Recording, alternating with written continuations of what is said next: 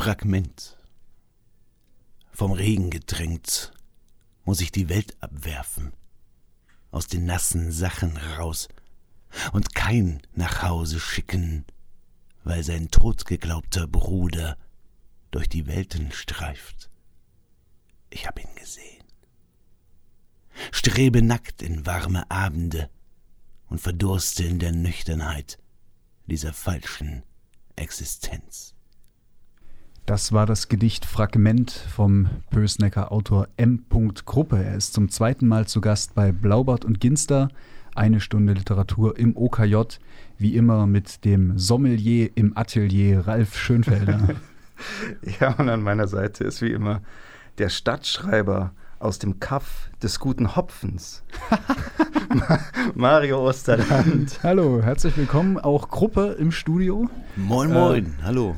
In einer etwas anderen Sitzordnung, als wir es bisher haben, natürlich aus hygienischen Gründen. Äh, irgendwo hinter den Mikros und den äh, Monitoren sitzt er mit seinem breiten Grinsen. Ich sehe Augen. ich freue mich sehr auf die Stunde, die vor uns liegt, denn Gruppe hat sein neues Buch Geschichten vom Kaff der guten Hoffnung mitgebracht. Ganz genau. Wenn man dieses Buch auf den Rücken dreht, dann kann man Folgendes lesen. Hört euch das mal an. Im Kaff der guten Hoffnung treffen sich die Abgehängten der Gesellschaft. In Tante-Emma-Läden, Jugendclubs oder im runden Eck. Der rote Ronny, der am Suff von seiner Frau in Thailand schwafelt. Lea, ein junges Mädchen mit ADHS plus 1000. Freddy, der Angst vor Frauen hat, die olle Renate, die, vor einer, die von einer glühenden Kommunistin zur Prostituierten wurde und heute Kadaka aus dem Tetrapack trinkt. Karl, ein erfolgloser Maler, der seine Bilder Schicht für Schicht an die Wohnzimmerwand pinselt. M. Kruppes Texte holen die Verspotteten aus dem Abseits. Sie sind Schnappschüsse einer Kleinstadt, die überall im Osten Deutschlands liegen könnte. Du hast einen, große, einen großen Sensor und auch eine große Empathie für die sogenannten randständigen Figuren. Ne? Woher kommt's? Hm, das ist eine gute Frage, weiß ich selber nicht. Ich glaube, ich bin ähm, so ein bisschen aufgewachsen und erzogen worden mit ja, Empathie, mit, mit Mitgefühl und das Wort Solidarität ist ja ein Wort, das uns auf jeden Fall nicht nur in die Wiege gelegt wurde, sondern das ist, hat uns ja zu DDR-Zeiten im Kindergarten und in der Schule immer begleitet. Solidarität, auch vor allen Dingen mit den Schwachen und mit den Armen. Und ich denke, dass das so ein, ein Grund dafür ist. Auf der anderen Seite war ich ja selbst einer von denen ganz, ganz lange. Und da möchte ich auch bitte die denen äh, in Anführungsstrichen äh, gesetzt wissen, als, als Punk, als Krufti, als jemand, der es irgendwie seinen eigenen Hintern nicht so wirklich hochgekriegt hat, viele, viele Jahre lang und mit denen in Anführungsstrichen rumhing, relativ schnell festgestellt habe, oder ich musste das nicht feststellen, das war schon immer da. Das sind natürlich ganz klar äh, Menschen, die auch, äh, also da ist ein Herz, da ist eine Seele, da ist ein Gehirn, da ist, da ist Wissen oder eben auch Nicht-Wissen, aber sind irgendwie alle für sich sympathische Leute. Jeder für sich auf seine eigene Weise. Und ich glaube, das sieht man halt sehr, sehr selten, wenn man sich einen Obdachlosen betrachtet oder wenn man sich den, den, den Stricher betrachtet oder den, das Crystal-Opfer betrachtet, äh, ohne sich mit ihm oder ihr auseinanderzusetzen. Genau. Und das ist auch gleich, wenn ich das gleich mal zu, zu Beginn sagen darf, das, was ähm, für mich auch deine Texte, die Qualität der Texte ausmacht, ist, dass da wie eben schon gesagt, die Abgehängten oder die, die liegen geblieben der Gesellschaft, die, die, der, der, der Bodensatz sozusagen, der geblieben ist in den Kleinstädten, dass von dem erzählt wird, aber eben ja, von, von, von jemandem, der, der daraus nicht aus einer Spiegelgeschichte gelesen hat. Ne? Also der jetzt sich sozusagen nicht da Recherche gemacht hat und ein paar Leitartikel gelesen hat und dann glaubt, darüber schreiben zu können, wie das ja durchaus auch vorkommt in der deutschen Gegenwartsliteratur, sondern jemand, ähm, ja, der dazugehört, ne? Und der also von, von gleich zu gleich sprechen kann über die Leute, über die Hängengebliebenen. Das ist sicherlich eine bemerkenswerte Sache. Die andere ist äh, die, dass, äh, du hattest es jetzt auch schon gesagt, die in den Kleinstädten hängen geblieben ja. sind. Das ist äh, das Besondere an deinen ja. Texten in diesem Buch. Das Setting ist ganz äh, klar erkennbar. An, ich sag mal an Pösneck geschult, aber der Klappentext sagt schon richtig, Schnappschüsse einer Kleinstadt, die überall im Osten Deutschlands liegen könnte. Da wären jetzt sozusagen zwei Fragen. Das eine wäre, was ist das Inspirierende an deiner Heimatstadt Pösneck? Also, dass du tatsächlich so ein, ein Band konstruiert hast oder ein Band komponiert hast, der wirklich diesen Mikrokosmos umkreist. Das ist die eine Sache. Und dann, äh, was ist spezifisch Osten an dieser Sache? Ähm, das sind zwei gute Fragen. Ich will nur ganz kurz sagen, ich, dazugehören ist es stimmt ja nicht ganz. Ne? Also es ist ja nun nicht mehr so, dass ich äh, in diesen Kreisen so verkehre, dass, ähm, ähm, dass, ich, dass man sagen könnte, ich gehöre dazu. Ich ja. beobachte schon auch nur noch aus einer, aus einer anderen entfernteren Perspektive und treffe immer mal wieder, aber dazugehören ist vielleicht anders gesagt. Ja, was ist das Inspirierende an Pösneck? Ich glaube, das sind halt die Menschen. Es sind genau die Leute ähm, und dass es aus einer Kleinstadt heraus kommt oder in einer Kleinstadt entsteht, wie Pösneck eben, liegt ja daran, dass ähm, das alles etwas komprimierter ist, dass man, dass man den Zugang zu solchen Menschen nicht suchen muss, und der ist ja da. Also du gehst aus der Haustür raus, läufst 20 Meter und dann triffst du den ersten dieser sogenannten Abgehängten. Und dann ist deine Aufmerksamkeit, glaube ich, auch eine ganz andere, als wenn du jetzt zum Beispiel, Beispiel in Hamburg, Berlin, München, Leipzig, wo auch immer lebst und dann müsstest du da zu diesen Hotspots gehen, wo diese Menschen sind. Mhm. Die und Sichtbarkeit ist quasi direkt. Genau, so, ja. genau, genau. Das ja. ist absolut so. Also wer, wer mal Pösneck äh, durchwandert am Tag. Die Burg Ranes ist ja ganz in der Nähe, deswegen bin ich also auch schon relativ regelmäßig in Pösneck der wird das auch mitkriegen, dass stimmt, was Gruppe sagt, dass man nicht lange suchen muss, nicht lange wandern muss durch die Innenstadt, bevor man ja, also auf Leute trifft, wo man denkt, da steckt bestimmt eine interessante Geschichte dahinter. Ja. Wenn man das jetzt wüsste, was da passiert ist, das ist Stoff für Literatur. Ja, genau. Das Bemerkenswerte daran ist halt für mich, deswegen hatte ich die Frage gestellt, man könnte ja auch sagen, gerade wenn man in so Kleinstädten oder eher im ländlichen oder wie auch immer aufwächst und irgendwie so eine kreative Ambition hat, bloß raus hier, bloß in die, in die Metropolen, in die, in die Zentren und so weiter um dann aber festzustellen, das Personal, was einen interessiert, ist dort ja das gleiche. Es ist nur an anderen Ecken zu finden, sozusagen. Ne? Also daher, daher die Frage. Nur, dass es jetzt spezifisch so auf den Osten gemünzt wurde in dem Klappentext, da bin ich sogar ein bisschen skeptisch. Also die Figuren, die du sozusagen zeichnest, die haben ihre DDR-Biografien erkennbar. Also das habe ich zumindest beim Querlesen so rausgefunden. Frage mich dann aber immer, dieses Personal, das gibt es ja durchaus auch nicht nur in der Bundesrepublik, in der alten Republik, ähm, in den alten Bundesländern, sondern eigentlich weltweit, oder? Ja, definitiv. Das ist auch das Einzige, was ich jetzt sagen würde, dass den den, den Begriff im Osten ähm, rechtfertigen würde, ist die Tatsache, dass tatsächlich diese, diese DDR-Biografien dahinter stecken. Ansonsten, ja, das könnte genauso gut im Westen Deutschlands sein, das könnte genauso gut in Tschechien sein, in der Slowakei sein, das könnte in Italien, in Spanien, also ja, tatsächlich mhm. überall sein, genau. Nur der, der jeweilige Systemballast, den man mit sich rumschleppt, Absolut. ist ein ja, anderer. Ne? Das ist ein anderer, ja. genau. Ja, der ist im Ruhrpott wäre der ein anderer als zum Beispiel von der ehemaligen Kommunistin Renate, dessen, deren Text wir auch nachher noch hören werden diese Leute, wir haben schon darüber jetzt gesprochen, was ich mich frage, ist, wie entscheidest du eigentlich, welche Leute, die du kennst, die du triffst, einen guten Text hergeben? man hat ja die Auswahl, ne? Also und wer auch mal mit einem Gruppe durch Pösneck läuft, wird auch feststellen, alle paar Minuten trifft er irgendwen und sagt, ach hier, hi und so. Ne? Also Gruppe ist schon auch ein bekannter Typ. Ne? Äh, das hätte das, ich jetzt aber echt nicht gedacht. also so, so, ist meine, so ist mein Erlebnis jedenfalls. Und dann habe ich immer gedacht, ja alles klar, der Gruppe kennst du den halben Ort. Also dass das übertrieben ist, weiß ich schon. Ne? Aber er kennt zumindest sehr viele. Wo, woran merkst du, das ist jemand, über den man schreiben kann? Was muss der mitbringen? Was muss die Geschichte mitbringen, dass das dich inspiriert zu einem Text? Also in den allermeisten Fällen ist genau das der Punkt. Ich schreibe ja nicht oder seltenst über Menschen, die ich gar nicht kenne oder mit denen ich mich überhaupt nicht unterhalten habe, sondern ähm, es ist halt immer so, man, man trifft sich halt irgendwie. Ähm, spricht miteinander, sitzt, im, sitzt in der Kneipe nebeneinander oder trifft sich im Park oder wie auch immer und dann lernt man den kennen oder die kennen, der immer schon irgendwie, irgendwie aufgefallen ist und dann ja, trinkt man ein Bier zusammen und fragt halt nach. Was, was ist denn eigentlich? Warum, wo, wer, wer bist du? Was machst du überhaupt hier? Und ähm, was, ist, was ist denn dein Background? Und dann entscheide ich im Grunde nur noch, also ob das interessant ist, ob das erzählenswert ist, ob das vielleicht ähm, andere Menschen wissen sollten über diesen Menschen. Und dann ist die Story quasi kreiert. Es gibt natürlich auch Punkte, wo ich äh, einfach nur über Menschen etwas gehört habe, mhm. wo die Story ziemlich cool klingt, ich aber nicht sicher bin, stimmt das denn, aber dann stelle ich es auch äh, im Text ein Stück weit in Frage und, und stelle dem voraus, ich habe gehört das. Ne? Ja. Genau.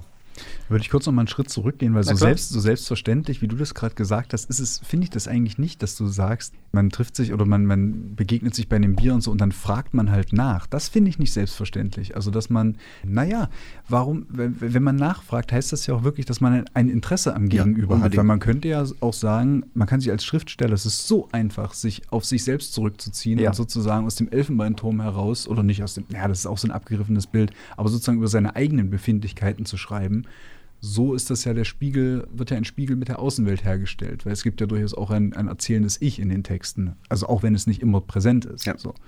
Gut, das ist jetzt irgendwie keine, keine richtige Frage Na, gewesen, doch, doch. aber verhalte dich doch mal ja, dazu.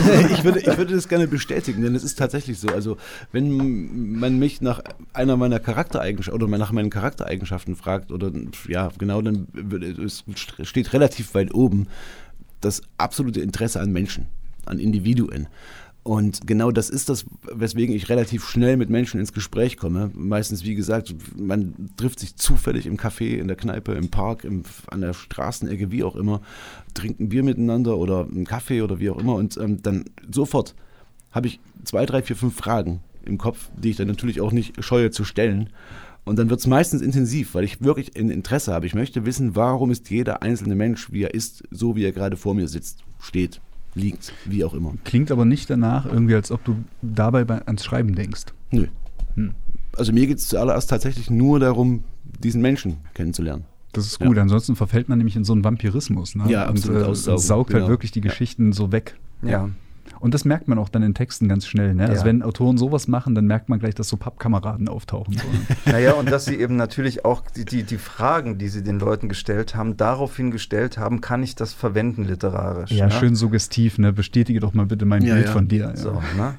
Ist es denn schon mal passiert, dass du jemanden getroffen hast, den du sehr interessant fandest und über den du schreiben wolltest und dann aber gemerkt hast, irgendwie geht es nicht? Also so, weißt du, was ich meine? Es ist nicht möglich, also es ist, oder dir fehlt die Form oder dir fehlt irgendwie der, die, die Idee, wie du jetzt das in Literatur verwandeln sollst. Das ist tatsächlich nicht nur einmal passiert. Ganz klar. Also entweder fehlt halt einfach Story und ich müsste etwas hinten dran packen, irgendwas erfinden, was ja zwei, dreimal vorkommt kommt in, in, meinen Texten in den letzten beiden Büchern, aber das ist im Grunde nicht das, was ich machen will. Also ja, das passiert relativ häufig, aber dann kann ich dem entgegensteuern, indem ich mich einfach mit diesem Menschen bestenfalls noch einmal treffe. Ähm, einige von denen, über die ich schon, es gibt einen Menschen, oder gab in Pösneck, also das war ganz bekannter Obdachloser, schon zu DDR-Zeiten obdachlos. Man nannte ihn, auch das muss, muss ich in Anführungsstrichen sagen, den Rotzkoch, über den ich sehr, sehr gerne schreiben würde, aber da fehlt mir einfach jedweder Background. Ich weiß nicht, warum war er obdachlos, was hat er vorher gemacht, wie ist er obdachlos geworden, gerade zu DDR-Zeiten, wo es sowas ja seltenst gegeben hat, Obdachlosigkeit, ja, zumindest wurde es versucht zu verstecken, wo ich dann sage, okay, nee, da habe ich eine gewisse Scheu, mich diesen Menschen zu nähern, einfach weil ich nichts über den weiß. Ja. Ansonsten hat Ralf gerade mit der Frage in ein Wort getriggert, äh, nämlich Form. Die Hörer von Blaubart und Ginster, die Treuen, die wissen, dass das immer meine Lieblingskategorie bei Literatur ist. Äh, da möchte ich mich mal zurück auf das Buch kommen. Das ist nämlich formal durchmischt. Es gibt äh, sowohl Gedichte als auch eher klassische Prosaerzählungen in dem Buch. Warum und was sind Vor- und Nachteile der beiden Formen? Also entscheiden, ich schätze mal, du wirst es nicht aktiv entscheiden, ob, ob eher der Text eher lyrisch oder eher prosaisch wird. Das sucht sich so ein Text ja meistens selbst aus. Aber was sind so die Vor- und Nachteile der Form? Wie, wie kam das zustande, dass das so eine Komposition wurde? Also das ist auch relativ schnell beantwortet. In so einem, ich nenne es immer prosaischen Gedicht, kann ich relativ schnell, relativ kurz Dinge zusammenfassen, ohne dass ich da noch groß drum rumschreiben muss. Und manchmal ist es halt so, dass, dass sich mir ein Thema auf den Tisch legt oder auf den Zettel legt, das einfach eine, eine etwas größere Weite braucht. Und ja, das ist im Grunde der Unterschied. Ja. Hm. Gab es denn oder gibt es jetzt noch Leute in Pösneck, über die du noch schreiben möchtest? Oder suchst du jetzt schon langsam auch Material an anderen Orten? Also ich kann die Frage endgültig nicht beantworten, weil es mit Sicherheit äh, auch in meiner Erinnerung noch Menschen gibt, die ich noch gar nicht ausgegraben habe. Aber tatsächlich ist es so, dass ich Pösneck in Bälde verlassen werde. Okay, Und ja? ähm, dann, also ich ziehe nicht des Schreibens wegen weg, aber ich werde Pösneck verlassen, denn ich glaube, es ist aussortiert inzwischen alles, was, was da gelegen hat an, an, an Stories auf der Straße in den Kneipen, das ist quasi erzählt. Ich denke, da ist nichts mehr oder nicht mehr viel zu holen. Ja. Auserzählt nennt man sowas klassischerweise. Auserzählt, das ist hm. nicht schlecht. Pösneck ist auserzählt. Zumindest für mich, ja. Naja, natürlich für dich. Also das ist ja, das ist ja klar. Gibt es eigentlich, ähm, andere irgendwie so, so Thüringen, zumindest in Thüringen bekannte Autoren, die aus Pösneck kommen, auch historisch? Weiß man da was? Ich will jetzt also, keinen die Bredouille ähm, bringen, aber es gibt ja manchmal so Stadtdichter irgendwie, die bekannt sind. Mir jetzt nicht, ehrlich hm. gesagt. Ich wüsste jetzt auch keinen. Das ist nämlich so, so äh, das Dorf, aus dem ich komme, hat nämlich ja. so ein Heimatdichter, Hermann Töpper heißt der. Oh. So ein Mundartdichter, der oh. hat so oh. Bratwürste und sowas äh, bedichtet und äh, mm. so Bauerntheaterstücke geschrieben. Deswegen, also manchmal gibt es das ja. Also es gibt tatsächlich ein Büchlein oder äh, ja, Geschichten von Rollens in der Umgebung ähm, wo eben Mundartgedichte drin sind, aber ich weiß, also ich würde mich jetzt so zur Pfeile machen, wenn ich jetzt irgendeinen Namen sagen würde, ich weiß jetzt nicht, von wem der ist. Äh, nee, ist ja auch weiter nicht. Ich will, ja. ich will ja nicht in die Bredouille bringen, aber manchmal denkt man sich ja so, äh, da gab es schon mal den Pösnecker, jetzt gibt es irgendeine Gruppe und weiß ich nicht, in 30 Jahren kommt der Nächste und erzählt Pösneck weiter und nicht aus. Ja. So. Eine Sache will ich dich auch noch zum Buch fragen, die jetzt mal in eine ganz andere Richtung geht. Das Buch ist nämlich illustriert.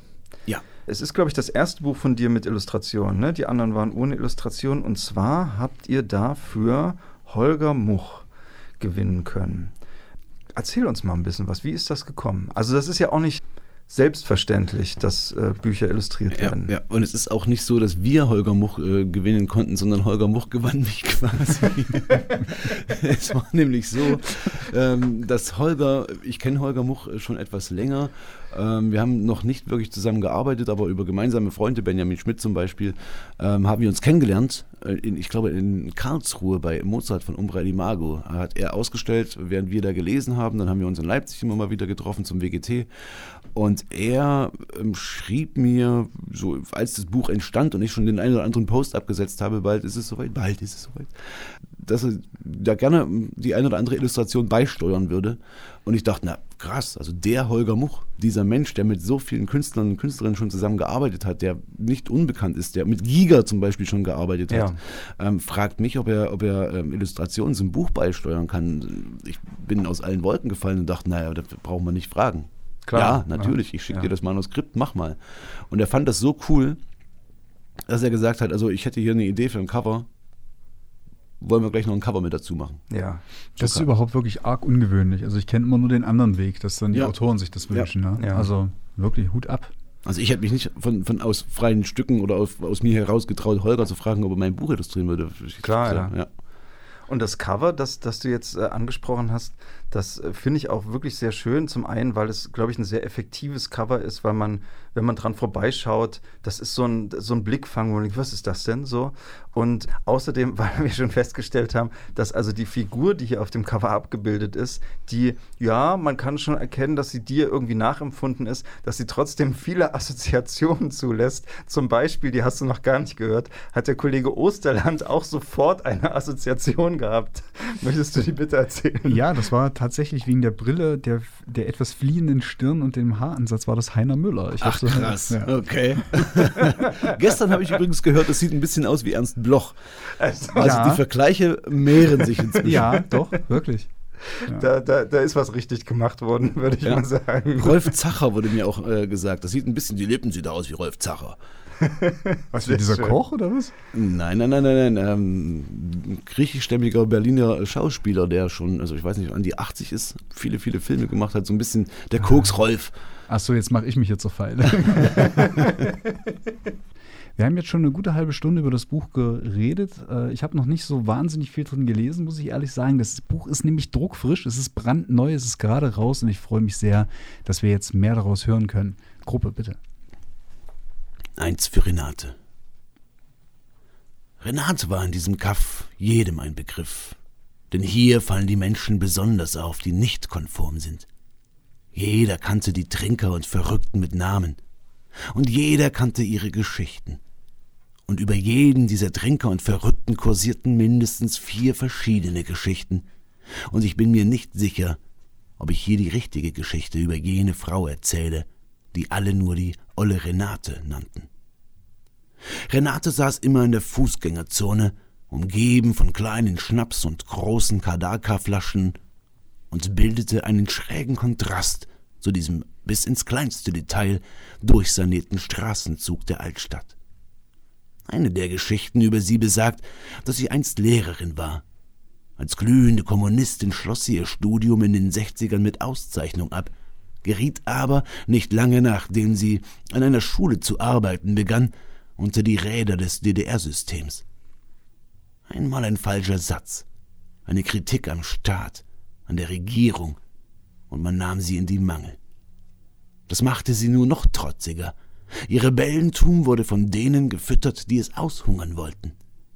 Es dauerte nicht lange, und sie landete in Stasihaft, und als sie rauskam, durfte sie nicht mehr als Lehrerin arbeiten. Die einst stolze Frau kehrte gebrochen in die Kleinstadt zurück und hielt sich mit freizügigen Diensten über Wasser.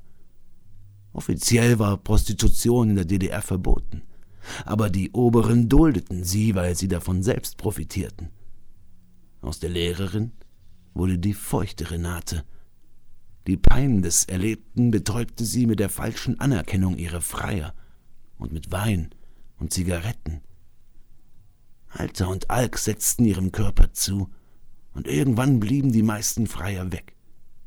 Der Geist war längst schon ein Krüppel, ein Rest von dem, was aus der Stasi-Zelle zurückgekehrt war.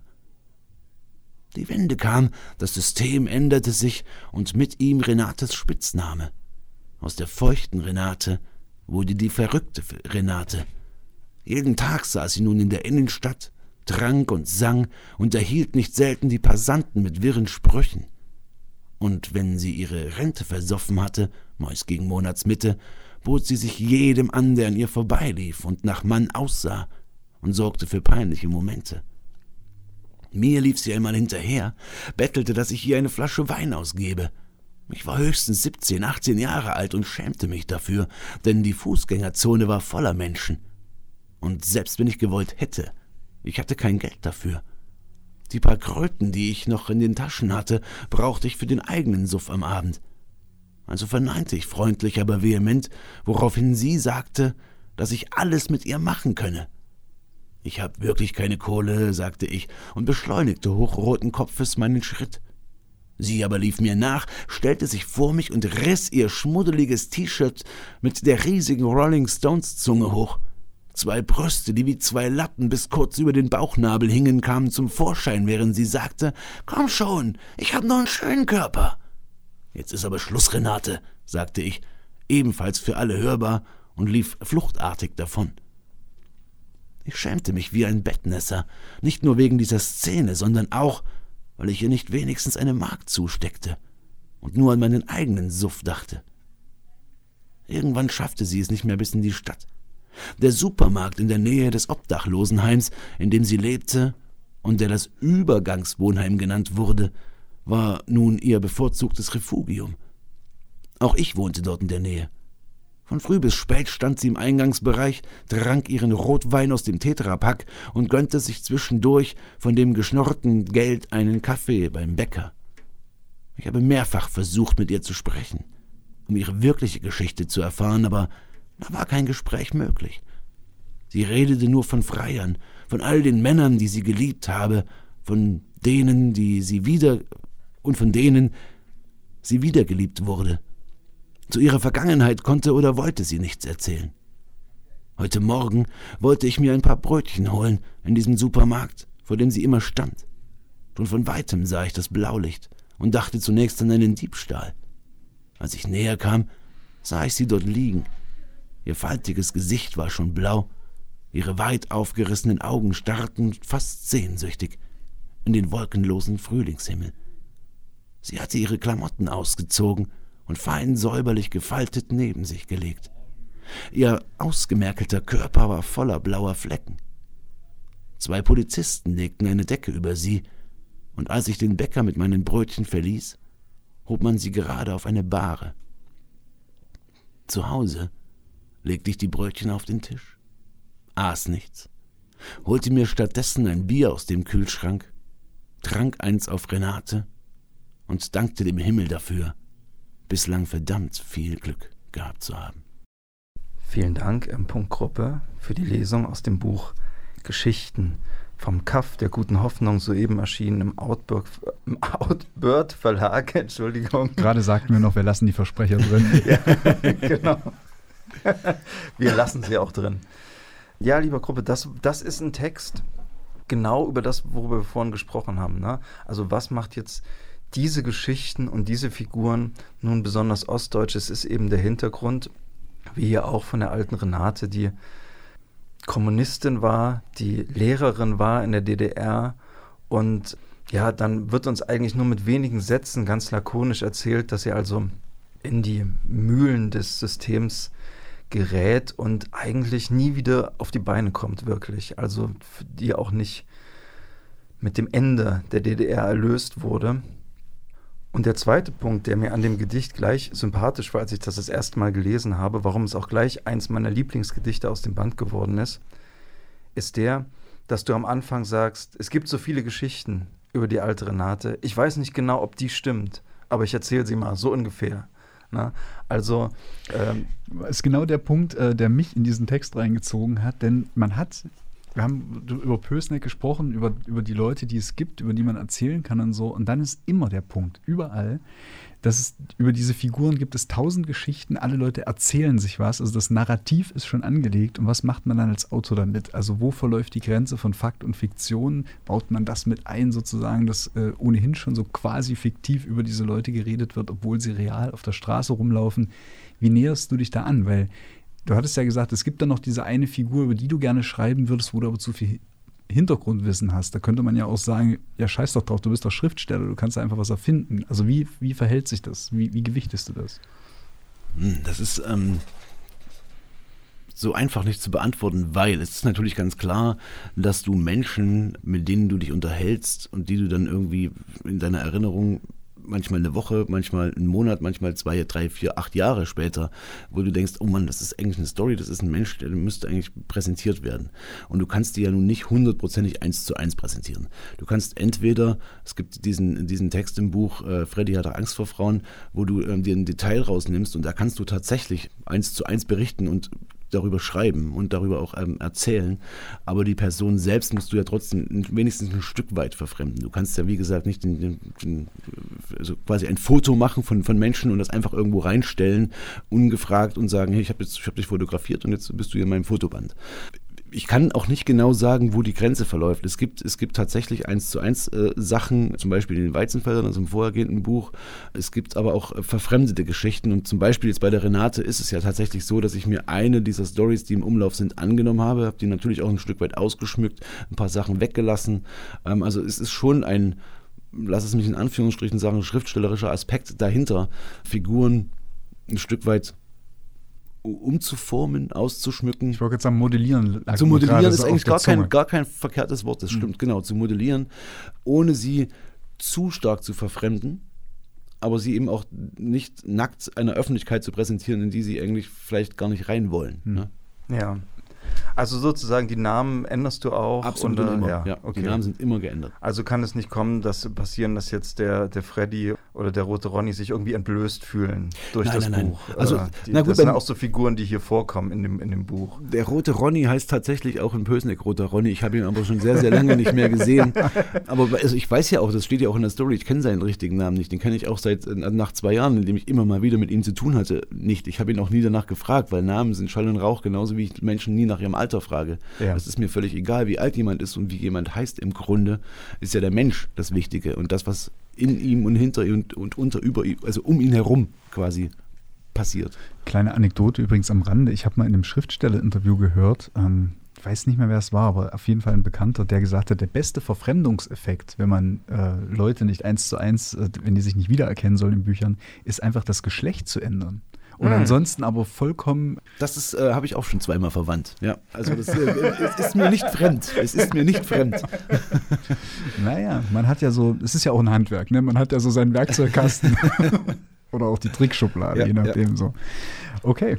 Jetzt ist natürlich die Frage, okay, du ziehst jetzt weg aus Pösnick. Wir haben jetzt viel darüber gesprochen. Du hast da diese interessanten, übersehenen Leute in Pösnick porträtiert. Jetzt ist langsam so die, die Ölquelle trocken. Wie geht es denn jetzt weiter? Also Hast du schon einen Plan, du ziehst weg, willst du, weißt du, wie, was du weitermachen willst? Willst du dann, willst du von diesem, sagen wir mal, Porträt schreiben oder von diesem Szene schreiben weggehen oder willst du, suchst du nach neuem Stoff? Oder bist du erstmal, sagst du jetzt, das Buch ist erstmal draußen und jetzt bist du ganz offen und schaust und suchst nach einer neuen Form, was sich als nächstes anbietet? Pferderennen. Also diesem Buch folgen ja noch zwei weitere Teile. Diese Texte sind im Aha. Grunde ähm, soweit fertig. Die müssen natürlich nochmal bearbeitet werden, lektoriert werden und ähm, naja, in Form gebracht werden. Mhm. Quasi die Skizzen stehen. Ist genug Material für, wie gesagt, noch zwei weitere Teile, also Geschichten vom Kaff der guten Hoffnung 2 und 3 wird es geben. Das ist die Trilogie. Ich weiß nicht, ob ich mich von diesem Porträtieren von Menschen gänzlich verabschieden kann. Denn das legt sich mir immer irgendwie von selbst auf quasi. Es gibt ja noch die Radiosendung, die ich mache, Wort und Klang, wo ich mir interessante Menschen einlade. Es gibt ja verschiedene Leseprogramme. Ähm, es entwickeln sich ja auch immer wieder neue Leseprogramme. Ich Habe ja gerade mit der Künstlerin Maya Gille aus Leipzig zusammen einige Projekte, die wir angehen oder die schon, an, die schon im Entstehungsprozess sind. Ansonsten, was die Schreiberei angeht, ich kann mir das selten vornehmen, also ich setze mich nicht hin und sage so, und jetzt mache ich aber mal was ganz anderes. Ähm, sicherlich ist Schreiben auch eine, eine, Sache des Entwickelns, des sich Entwickelns, des der Entwicklung des Deals und überhaupt der Form. Und dem werde ich mich natürlich nicht verschließen.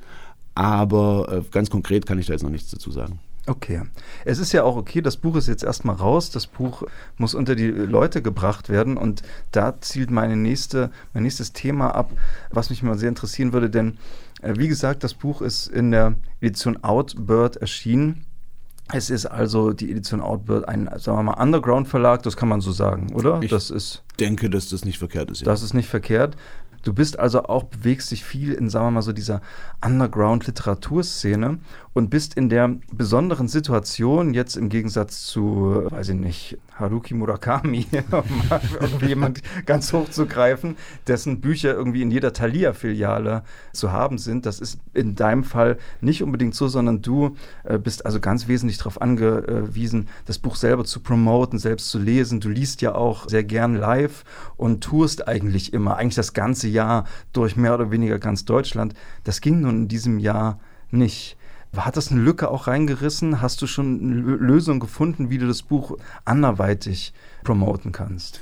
Also, ähm, ja, das ist eine Lücke definitiv entstanden, die ich aber gut gefüllt habe mit anderen Projekten. Also ich muss ganz ehrlich sagen, mich hat jetzt diese ähm, Corona-Zeit, der Lockdown und ähm, der immer noch bestehende, ähm, die immer noch bestehende Schwierigkeit auf Bühnen zu gehen, jetzt nicht so weit runtergerissen, weil einfach ich das mit neuen Projekten gefüllt habe. Habe das nutzen können für mich. Habe ja mit anderen Menschen zusammen zum Beispiel ein riesengroßes Online-Festival organisiert, durchgeführt und moderiert, ähm, das sehr, sehr erfolgreich gewesen ist und wie hieß es? Das war das Darkstream Festival. Aha. Genau. Zu Pfingsten äh, live aus der Moritzpastei in Leipzig. jetzt ist es aber tatsächlich, also spätestens jetzt, seitdem das Buch auf dem Markt ist, macht es sich tatsächlich bemerkbar an den Verkaufszahlen, dass da etwas fehlt, dass eine, eine Promotour fehlt. Hm, du kannst es versuchen, online zu kompensieren mit ähm, Online-Livestreams, äh, Online-Lesungen, aber so richtig ist das natürlich nichts. Ich möchte vor Publikum sitzen, ich möchte mit dem Publikum interagieren. Ich, ne, ähm, einige wissen es ja, ich mag auch nicht so ein stilles äh, Liebespublikum, das Verhalten klatscht und zum Schluss dann kommt und sagt, das war aber schön oder das war aber auch scheiße, wie auch immer, sondern ach ja, Quatsch rein, steh auf und hol dir ein Bier, ist völlig okay, mach mal. ähm, also Dynamik und Lebendigkeit. Ja. Ne? Ähm, das fehlt mir tatsächlich auch ein bisschen, auch mit Menschen ins Gespräch zu kommen, neue Menschen kennenzulernen. Vielleicht ist ja da auch schon wieder äh, entsteht ein Projekt oder äh, man hat irgendwie einen Anschlussgig oder eben man findet wieder eine neue Geschichte, wie auch immer. Ja. Menschen kennenlernen ist halt einfach für mich das A und O. ja. ja. Du ziehst doch jetzt, du ziehst doch jetzt nur um, weil du nicht touren konntest, oder? Weil du einfach nie an einem Ort bleiben kannst. Das sogenannte, das sogenannte Frustumzug. So ist es doch. So ist es doch. Die Fluchtbewegung in dir, die ist doch da. Wo geht's eigentlich hin? Nach Leipzig, habe ich gehört, oder? Äh, nach Leipzig, genau. Äh, zum zweiten Mal? Zum zweiten Mal. Ich das heißt, du kehrst zurück an die Pleiße. Ich kehre zurück. Kann man das Pleite. so sagen? Äh, das kann man tatsächlich so sagen. Ich bin ja aus Leipzig 2013 weggezogen, weil mir irgendwie dieses kleine Kaff gefehlt hat, tatsächlich. Aha. Mir hat die Natur gefehlt da, denn ich musste da nur mit dem Finger schnippen und war im Wald, was ich ja sehr, sehr genieße und sehr, sehr gerne und häufig tue. Also einfach mal äh, wenigstens für ein paar Stunden im Wald zu verschwinden. Gerne auch mal mit einem Rucksack zwei, drei, vier Tage. das war halt das, was ich in Leipzig nicht hatte. Und ich hatte auch in Leipzig irgendwie nie so richtig Anschluss gefunden. Das klingt jetzt vielleicht ein bisschen selbstmitleidig, ist es aber gar nicht. Ich bin halt irgendwie tagelang, zwei Sommer mit dem Rucksack durch den Kiez gezogen und habe mich irgendwie zu Leuten gestellt und dachte, es funktioniert genauso, wie das in der Provinz funktioniert. Ich trinke einfach eins mit und dann komme ich, dann hacke ich mich ins Gespräch rein und dann passt das. Und das hat nicht so richtig geklappt. ähm, aber da ich in den letzten Monaten sehr, sehr häufig in Leipzig zu tun habe, ähm, habe ich gemerkt, irgendwas ist in dieser Stadt so eine, so eine unsichtbare Hand, die mich, die mich irgendwie hält, immer noch. Und ich denke, naja, wenn du jetzt projektemäßig immer schon dort bist, dann so verändert sich das ja. Ne? ja. Also das ist ja, ich habe ja immer so das Gefühl, es ist scheißegal, wo man wohnt. Es kommt immer darauf an, was man so für ein Umfeld hat und so weiter. Wenn man ja. natürlich so luftleer irgendwie durch Leipzig schwebt, dann gibt einem die Stadt auch nichts. Ne? Ja. Aber wenn man dann so ein paar Leute drumherum hat, ist es natürlich cool. Absolut. Also da, auf jeden Fall auf der Stelle nochmal alles Gute für die Leipzig-Zeit. Ich liebe diese Stadt ja auch sehr. ja. Ja, und zu den, zu den neuen Projekten kann man noch sagen, wir haben vorhin Mr. Moon and the Beautiful Dream gehört. Und mit Mr. Moon, das ist ja auch ein Musiker, mit dem du, mit dem du immer mal auf der Bühne stehst. Und auch jetzt zuletzt übrigens, das muss, das will ich gleich mal sagen, äh, die Burg Ranes, da fanden ja auch in diesem Jahr weniger Veranstaltungen statt als sonst. Aber jetzt finden wieder Veranstaltungen statt, einmal im Monat mindestens. Und wir haben begonnen im September mit einer ganz tollen Veranstaltung, Schottlands Unheimliche Sagen. Da war M. Gruppe auf der Bühne zu sehen. Und das ist ein sehr, sehr schönes Programm. Also es sind alte schottische Sagen, dass Gruppe ein guter Vorleser ist, das habt ihr jetzt schon gehört. Er ist da zusammen mit Pat Lee aus Schottland, der die Sagen auf Scots, also in einem schottischen Dialekt sozusagen, oder Sprache, Sprache in der schottischen Sprache, Sprache Entschuldigung, vorliest. Und äh, Mr. Moon und Kevin Gore machen Musik dazu. Das ist auch ein Projekt, das man weiterhin buchen kann. Das ist ein Projekt, das man tatsächlich weiterhin buchen kann. Das muss natürlich dann äh, gut koordiniert sein, weil die beiden, also Kevin Gore und äh, Pat Lee aus Schottland, ähm, anreisen müssten. Also die kommen nicht wegen eines Gigs nach, nach Deutschland, ist ganz klar. Und Mr. Moon, ja, der ist ja sowieso immer und überall seit 36 Jahren ohne festen Wohnsitz und tingelt da mit Fiddle und Gitarre und singend durch die Welt und ja, also normalerweise reicht ein Leben nicht aus für das, was wir äh, in der Woche, als die Schotten da gewesen sind, äh, besprochen haben und vorhaben. Also es entstand plötzlich die Idee, ein Elvis-Programm zu machen mit Pat Lee, der ein großartiger Elvis-Sänger ist. Wirklich? Ein ganz, ganz großer Fan. Wow. Und der so macht die Augen zu und Elvis steht vor dir, wenn Pat anfängt zu singen. Auf jeden Fall. Ähm, dann hatten wir überlegt, mit Kevin und äh, Mr. Moon zusammen ähm, Gypsy-Geschichten, ähm, sowohl musikalisch als auch literarisch, ähm, auf die Bühne zu bringen. Das, da arbeiten wir auch gerade dran. Also dieses, dieses Programm wird es geben, wahrscheinlich nächstes Jahr. Damit werden wir touren. Es gibt außerdem ja auch ein explizites Programm Mr. Moon in the Beautiful Dream und meine Wenigkeit ähm, People Drinker Travelers, wo Mr. Moon seine Songs spielt und ich Stories lese, Texte übersetzt von vielen, vielen anderen Menschen, die mich halt beeinflusst haben. Es, wird Bukowski geben, es ist Tom Waits dabei, es sind äh, Dylan Thomas, Jörg Fauser, genau, und gemischt auch mit ein paar Sachen von mir. Damit wären wir im März auf Tour gewesen. Ja. Und dann kam das, das große C. Kam kurz davor, ja, genau. Genau. Und das ist übrigens auch was, was ich hier mal noch sagen will, was einer der Gründe ist, warum mir M-Gruppe wahnsinnig sympathisch ist, weil er nämlich nie, egal was in seinem Leben los ist, egal was es auch für Schicksalsschläge und Rückschläge gibt, ich habe ihn noch nie jammern, klagen, sich beschweren gehört. Er ist immer voller Pläne. Du verbringst eine Nacht mit ihm. Am Ende hat er gleich drei Ideen für neue Programme, die man unbedingt machen muss. Es wären nicht alle aus allen dreien was, aber aus einem wird was. Und das, das läuft irgendwo, ja. Und das finde ich ist eine ganz tolle Charaktereigenschaft, von der wir uns alle was abschneiden könnten, glaube ich. Ja. ja. was machen, ne? im Zweifelsfall weitermachen. Ja, ja genau. Also Stillstand ist tot. Liebe Leute, ich glaube, wir sind langsam am Ende der Sendung angekommen. Ich wollte sagen, ähm, haben, wir vielleicht noch, haben wir vielleicht noch Zeit für einen kleinen Text am Ende? Wir können auch noch einen kleinen Text machen am Ende. Wir haben noch ein Lied und einen Text und ich muss noch ein paar Ankündigungen machen. In welche Reihenfolge wollen wir es bringen, lieber Chefmoderator ja, Osterland? Ich würde irgendwie sagen, wir haben uns ja jetzt irgendwie zwei Texte gewünscht in der Sendung. Gruppe, ja. Gruppe lies doch mal einen kurzen vor, der dir am Herzen liegt. Okay, so mache ich das. Mache ich den letzten, den ganz, ganz letzten. Ich schließe quasi das Buch und die, ja, beschließe literarisch die Sendung. das nehme ich mir jetzt raus. Der Himmel ist violett. Der Himmel ist violett. Die Woche ist geschlagen. Ich bin pleite. Durchgezecht, aber ergebnislos. Gefühlte 300 Meter gelaufen. Nüchtern gesoffen und doch betrunken. Wieder nur ein Morgen. Viertel neun. Brecht wusste schon, der Himmel ist violett, besonders wenn man besoffen ist. Es scheint ein sonniger Tag zu werden. Ich werde ihn verschlafen. Letzte Zigarette. Letzte Worte. Den Suff im Wasserglas ersaufen. Frühlingssonne scheint mir ins. Ist mir egal. Trüb und voll Schlaf ist sein jetzt. Weckt mich nicht. Ja, super, danke schön, Gruppe. Jetzt darfst du deine Ankündigung machen, Ralf. Das ist, ein sehr, das ist auch der Schlusstext des Buches. Ja, ne? genau. Also das, ich kann jetzt vielleicht, wer bis jetzt noch zugehört hat, der kriegt jetzt noch als kleinen Bonus eine, die kleine Geschichte, dass an dem Aufbau des äh, Buches ich nicht ganz unbeteiligt war, also an der Auswahl der Wenn du es nicht gesagt hättest, hätte ich es gesagt. und was, was mir so gefällt an den Büchern, also das können wir vielleicht verraten, dass die Struktur, die an keiner Stelle des Buches so explizit verraten ist, ist eigentlich dass es wie ein, ein langer Kneipenabend ist. Jemand kommt Neues in die Stadt, ins Kaff der guten Hoffnung, setzt sich an eine Bar und trifft da den Ich-Erzähler, der ihm eine Nacht lang Geschichten aus dem Kaff mhm. erzählt, mhm. Geschichten von Leuten, die ja hier da hinten, der da in der Bar, das ist der, das ist der Rote Ronny oder so, ne? Und es endet damit, dass also es morgen wird, der, der Morgen be beginnt und die beiden trocknen also aus der Bar und das ist das Gedicht zum Schluss, genau. dass es gerade nach einer durchzechten Nacht hell wird. Eine großartige und Idee übrigens, Ralf. Vielen Dank. danke, danke, sehr gern. Und so, so ist auch die Sendung jetzt. Es wird hell nach der Nacht der Sendung. He's on fire tonight. naja. Und ich habe noch ein paar Veranstaltungen anzukündigen, Leute, denn es finden wieder Veranstaltungen statt. Also kriegt eure Ärsche. Ärsche. hört, macht es wie Gruppe, hört auf zu klagen, Corona, sondern kommt wieder zu den Veranstaltungen. Es findet statt auf Bogranes am 8. Oktober, ein Kurzfilmabend mit Ausschnitten der Videos der 23. Thüringen Literaturtage. Wir wollen nochmal feiern mit unserem Publikum. Es gibt einen Begrüßungsdrink, kommt vorbei.